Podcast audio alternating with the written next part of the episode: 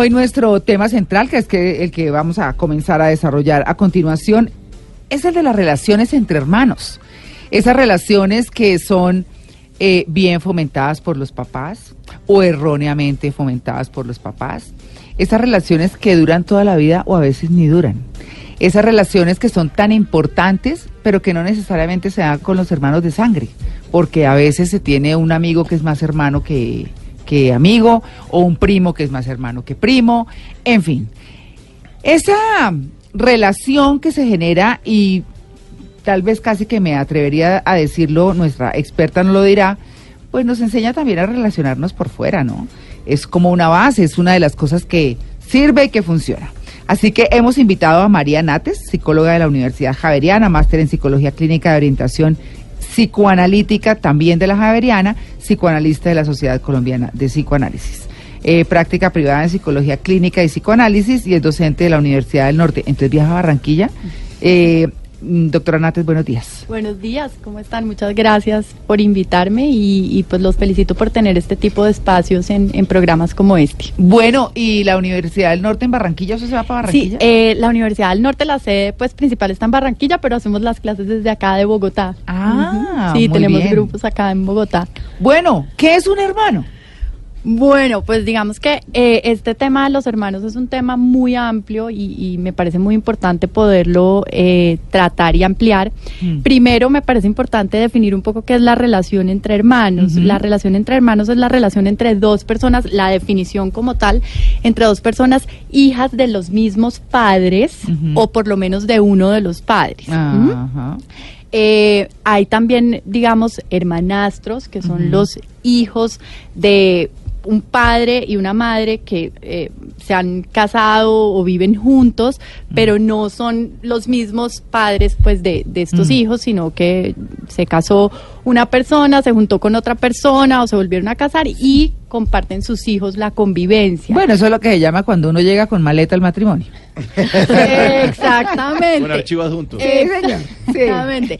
Y eso es muy frecuente hoy en día. Digamos que las estructuras familiares han cambiado mucho y por eso yo creo que es importante también hablar de relaciones que con la definición no son exactamente de hermanos, mm. pero pues es una convivencia como de hermanos, ¿no? Que también hay que tener en cuenta ese tipo de, de situaciones. ¿Qué construye una relación de hermanos? Eh, digamos, es indispensable el papel de los padres, ¿no? Cómo los padres manejen esa relación entre hermanos. Ahorita hablábamos de cómo a veces se generan muchas preferencias o muchas diferencias entre los hijos. Entonces hay papás, por ejemplo, que están todo el tiempo diciendo es que su hermano es mejor, su hermana sí sabe hacer esto, es que su hermano o su hermana sí me quieren, en cambio usted no. Entonces la manera en la que los padres manejen ese tipo de relación sin establecer preferencias, sin hacer comparación, en un ambiente donde se favorezca el diálogo, el pensamiento alrededor de los conflictos, por ejemplo, pues es, algo que va definiendo cómo se da esa relación de hermanos. Eh, hay una cosa muy importante que pasa mucho en, en algunas familias y es se tiende a pensar que la relación entre hermanos es perfecta, es una relación siempre amorosa, buena, tranquila. Ay, no, uno pelea con los hermanos. exactamente. Sí. Entonces, es una relación humana y como cualquier relación humana, hay emociones, eh, amor, ternura, solidaridad, eh, se ayudan, etcétera, pero también hay rivalidad, celos, envidias, rabia, y es muy importante que se favorezcan todos los tipos de emoción, no solamente las emociones que a veces la gente tiende a llamar positivas, ¿no? A mí no me gusta llamarlas así porque pues no hay emociones positivas, emociones negativas, mm. pero sí tienden a pensar que entonces solamente lo bonito de la relación fraterna, ¿no? Y pues mm. eso no es real. Entre más se favorezcan espacios de diálogo y de pensamiento para eh, también pensar alrededor de los conflictos, mm. favorecer eh, el diálogo, etcétera, pues más se va a favorecer la relación entre hermanos. Si no se facilitan esos espacios y se tiende a pensar que no puede haber problemas, que no puede haber peleas, pues más se va a reprimir todo eso y va a haber más posibilidad de, problemas entre los hermanos. Doctora Nates, usted hablaba del tema de los conflictos y de las preferencias y de las comparaciones pero cuando a veces los papás no son los que comparan, sino son terceros. Entonces, por ejemplo, en el caso particular, a mi hermana le decían, usted, yo soy la mayor y ella la menor, eh, ¿usted por qué no es como Lili? Si ella es la primera en el curso, mi hermana no era igual a mí. Claramente las dos somos muy diferentes, pero cuando las hermanas, las monjas del colegio le decían eso a los hermanos, hay que aún crea un conflicto que no son el conflicto creado por los papás y las comparaciones. ¿Qué hacer ahí?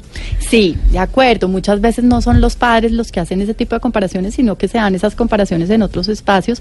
Yo creo que eso no es favorable. Y si, por ejemplo, en algún momento los padres identifican que en el colegio está pasando eso, o que, por ejemplo, con los tíos o, las tías o las abuelas o los Ay, las tías que son tan metidas. Sí.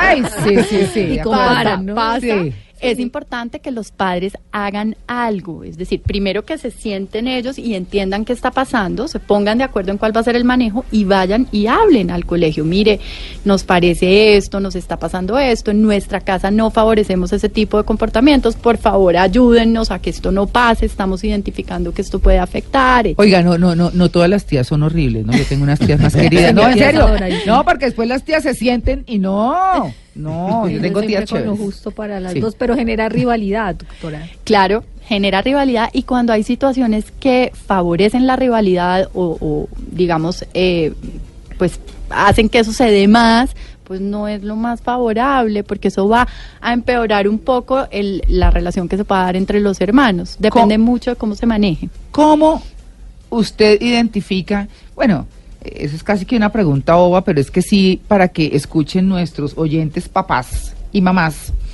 eh, que hay un hijo preferido. Las preferencias famosas que terminan en mm, darle prelaciones al hijo calavera, que eso es muy usual, o a, alguno. A consentir al menor. Es, a consentir al menor el pobre mayor, por lo menos en mi época, era el que tenía que dar ejemplo, que tenía que llevar a los hermanos a la piñata, que no se le tocaba una carga horrible. ¿No? Sí, eso que, que tú estás diciendo es algo muy importante y pasa muchísimo. Hay muchas familias que empiezan a establecer una cantidad de preferencias o a poner a sus hijos en unos roles determinados, ¿no? Y no los dejan ser, no los dejan expresarse tranquilamente ni libremente.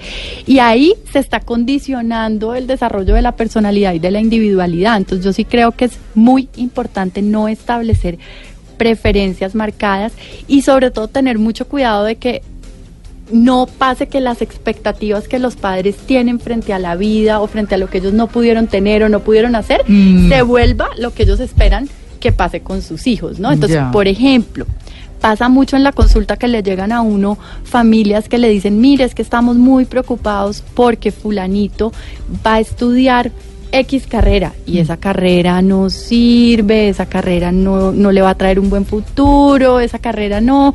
Es que nosotros queríamos que él estudiara o ella estudiara tal cosa. Y mm. si no estudia eso, no le va a ir bien. En mm. cambio, su hermana mm. si estudió tal cosa o ah. nosotros tenemos tal profesión y empiezan como a pensar que si no se eh, ajusta a la persona a ese modelo, no le va a ir bien. ¿Qué genera esto? Que el hijo o la hija estén todo el tiempo con una sensación de lo mío no vale, lo mío no es suficiente, yo no soy como mi hermana, mi hermano, o yo no soy el modelo que mis papás esperan de mí. Y esto pues genera... y, eso puede ser contraproducente, ¿no? Porque también genera una rebeldía y dice, ah, yo soy el malo, pues voy a ser el más malo. Ay, eso sí lo superé desde el colegio. Mi hermana izaba bandera, le daban beca, toda esa cosa, y yo la aplaudía. me parecía buenísimo. sí, sí, no. Sí, sobre todo ahí también tú estás hablando de una cosa muy importante y es poder aceptar las diferencias. Todos los hijos son diferentes, mm. ¿no? Mm. Exacto, por supuesto. Pues bueno, eh, esto de las relaciones entre hermanos también trae las dificultades eh, porque bueno, en algún momento, por más buena que sea la relación, llega algo que los hace pelear, alguna cosa, ¿no? ¿no? No tiene que ser necesariamente muy harto ni nada por decirlo, pero pues como cualquier relación, ¿no? Una pelea cualquiera. Vamos a hablar de eso y de cómo ir solucionando cosas en nuestro próximo segmento, pues para mirar las relaciones como hermanos de otra manera, que si alguno fue el preferido o el calavera se reformó, pues ya la cosa se ve, ¿cierto? Porque eso pasa. Sí, de acuerdo, de acuerdo que, digamos, hay muchas estrategias con las que se pueden manejar mejor ese tipo de situaciones, sobre todo no pensar que lo ideal es que no haya peleas o que lo mm. ideal es que la relación sea perfecta, porque ese es uno de los errores que más se cometen, ¿no? Bueno, muy bien, ahí estamos, hablando con la doctora María Nates, que es psicóloga y ha venido a hablarnos hoy de algo que es muy chévere, mm. ¿no? Los hermanos son muy chéveres. 8 y 28.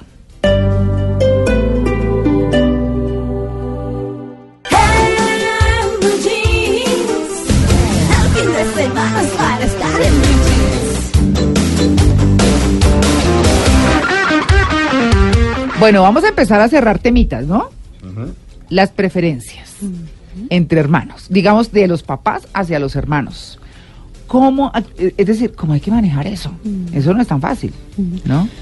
Bueno, yo creo que muy importante primero que los papás acepten que todos los hijos son diferentes hmm. y que eh, pues hay diferencias eh, de edades entre ellos, hay diferencias, pues todos los seres humanos somos completamente diferentes y nunca un hijo va a ser igual al otro, ni nunca la relación de un papá o de una mamá con un hijo va a ser igual a la de otro. Ya si se acepta la diferencia, pues ahí ya no va a haber este tema de preferencias, porque si se acepta que cada uno es un mundo y cada uno es diferente, no tiene por qué aparecer este tema de es que este es mejor o este se entiende mejor conmigo, hago más clic con este o con el otro. Em, lo otro es tratar de no expresar, por ejemplo, como cualquier relación de, de seres humanos, pues uno a veces hace más tiene más química o hace más clic con una persona que con otras. Pero pues no exprese eso todo el tiempo en su casa diciendo, sí, es que me entiendo mejor con esto, me entiendo mejor, es que yo con su hermano sí logro esto, en cambio con usted no pues no lo exprese, ¿no? Digamos que si le cuesta mucho mucho trabajo hacer ese tipo, no hacer ese tipo de cosas, pues de pronto vaya y trabaje en una terapia, que es lo que se le está movilizando con sus hijos, o qué sentimientos están ahí atravesados que no ha podido procesar, y entiéndalo para que eso no esté ahí eh, influyendo en la relación con sus hijos. Eh, el otro tema, no, no hacer comparaciones ahí en vivo y en directo. Hay muchos papás que dicen, mire, es que mire cómo me contesta su hermano o su hermana y en cambio mire cómo es usted, ¿no? Mm. Ahí, digamos, eso pues no es lo más favorable, ¿no? Está generando más rivalidad, más dificultad y sobre todo lo que hablábamos ahora, ¿no? Es importantísimo que en la relación entre hermanos se permita también que haya conflictos, que haya momentos que no son tan buenos, que haya rabia, que haya celos, envidia y que eso se logre poner eh, en pensamiento, es decir, que haya espacios para dialogar, para hablar, para pensar en las diferencias entre los hermanos eh, y que los papás logren hacer como un rol de mediación, de conciliación y favorecer pues el diálogo entre los hermanos. Creo que es muy importante. Eh, doctora Marianates, el, el, eso que le dicen a uno es que aquí no tenemos hijos preferidos. ¿Realmente los papás sí tienen hijos preferidos pero no lo aceptan o qué? Yo creo que muchos padres sí tienen hijos preferidos y a veces les cuesta trabajo aceptarlo. Y hay otros que sí manejan un poco más de manera equilibrada eso y dicen, bueno, con este hijo, por ejemplo, yo le veo estas, estas cualidades, a este en cambio le veo lo otro y tienen como más equilibrio en ese, en ese manejo. Es que nosotros le preguntamos a mi mamá, ah. diga, diga, acepte, acepte. Y decían, no, yo todos los quiero por igual. Y nosotros, no, hombre. Ay, pero sí, ¿no? Sí. Pero, pero Pero, pero bueno. Son distintas formas de amar también, ¿no? Exactamente. Pues sí, ¿sabe? Sí. Bueno, ¿y qué les podemos decir a los hermanos que nos están escuchando que tienen el hermano calavera que la mamá defiende? Bueno, yo creo que es muy importante que los padres siempre tengan muy claros como los valores y la manera en que van a criar a sus hijos, las pautas de crianza y pongan límites. Cuando tú hablas del hijo calavera, digamos, la pues, oveja negra. Exacto. Si es si si se da una situación en la que los padres, por ejemplo, defienden mucho o tapan, digamos, mm. estos problemas que a veces suceden con estos hijos, pues no es una cosa muy adecuada. Digamos, siempre hay que poder hablar de las cosas, poner límites y sacar a la luz lo que está pasando. bueno, pero si ya no lo hicieron los papás y nuestro oyente hermano de un calavera. Está sufriendo con ese hermano calavera y los papás o la mamá o solo el papá o el que sea lo sigue defendiendo, ¿qué debe hacer ese hermano del calavera? Sí, de acuerdo. Bueno, pues yo creo que uno puede, uno como hermano puede llegar hasta un punto, ¿cierto? Uno puede expresar su punto de vista y decir, mire mamá, mire papá, yo mm. veo esto, me parece esto, pero hasta ahí puede llegar, porque ya esa relación entre los padres y ese hijo, pues se le sale a uno de las manos en muchas cosas. Yo creo que si para uno esa situación se vuelve inmanejable o se vuelve una fuente de conflicto constante, pues vaya a terapia. Esa es una de las recomendaciones, digamos, que uno siempre da. Cuando haya situaciones que se salen de las manos o que no se están pudiendo manejar adecuadamente, es importante que se haga algún tipo de intervención, de Y no es como mejor mandar a la mamá a terapia. Por ejemplo, muchas veces, ah. muchas veces los padres son los que necesitan un espacio terapéutico y a veces tienden a pensar que los del problema son los hijos y uno empieza a identificar que en realidad necesitan un espacio terapéutico los padres, por ejemplo. Los hermanos son necesarios en la vida y lo digo desde el punto de ser hijo único, porque claro, todo el mundo habla de hermanos, ay sí, la hermandad, el amigo, la complicidad, pero realmente dentro de la estructura de formación de una persona es esencial eh, tener esa figura, al igual, digamos, tiene como un símil como tener la figura paterna o materna, la de hermano es igual de importante o no tiene la misma fuerza.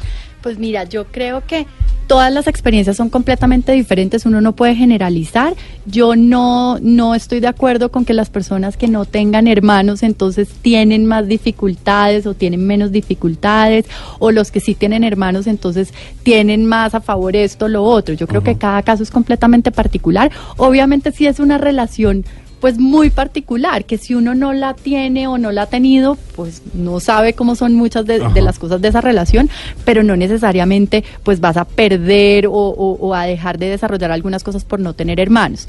Eh, hay a veces como una tendencia a estigmatizar un poco el tema de los hijos únicos. Muchas mm. veces hay personas que dicen, no, es que los hijos únicos siempre son egocéntricos. Consentidos. O consentidos, no, saben compartir, etcétera. Pues no, yo creo que uno no puede generalizar eso, además porque pues los hijos únicos también tienen muchas otras experiencias de compartir, con los amigos, con los compañeros en el jardín, con los primos, y pues mucho de lo que de lo que se define en el desarrollo psíquico de un niño depende también es del rol de los padres, ¿no?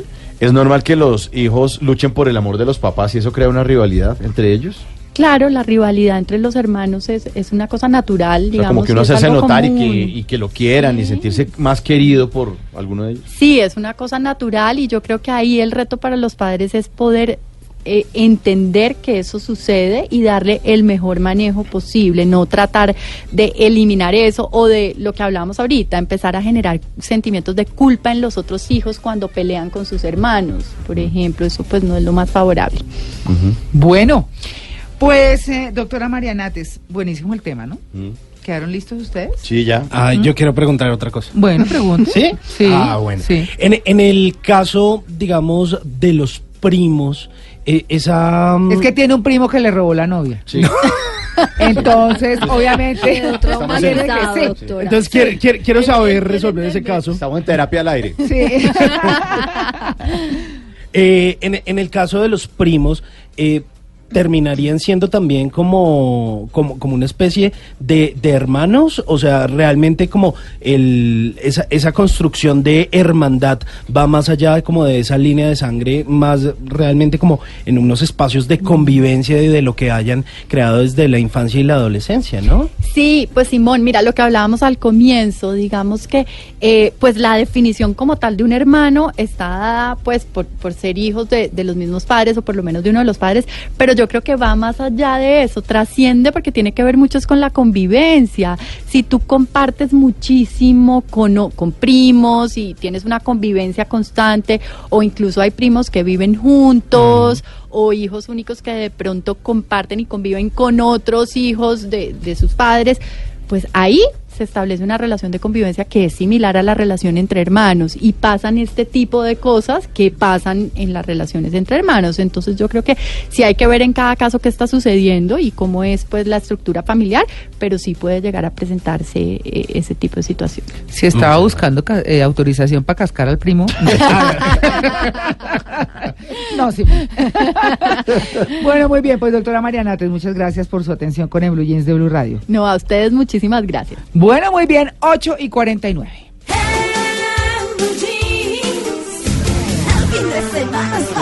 El